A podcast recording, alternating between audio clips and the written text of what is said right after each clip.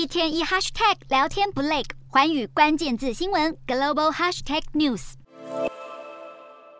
东协二十二日举办国防部长扩大会议。美国国防部长奥斯汀和中国国防部长魏凤和在场边举行大约九十分钟的会谈。美国官员形容这是一次具成效且专业的对话，内容包含美中防御关系和区域安全问题。两人就台湾议题也进行了长篇幅的讨论。对于中方再度针对台海议题画红线，奥斯汀则重申维持一中政策立场以及台海和平的重要性，呼吁中国避免对台湾做出破坏稳定的行动。奥斯汀在会中强调，美中必须加强实质对话，来降低战略性风险。中方也认为，两国应该落实相互尊重，采取务实的对话政策，才能消除产生危机的根源。美国众议院议长佩洛西今年八月访台后，中国曾单方面切断对美国的军事沟通管道。如今，美中国防部长再次面对面会谈，美方消息指出，这些遭到冰冻的机制，预料会在几个月以后重启。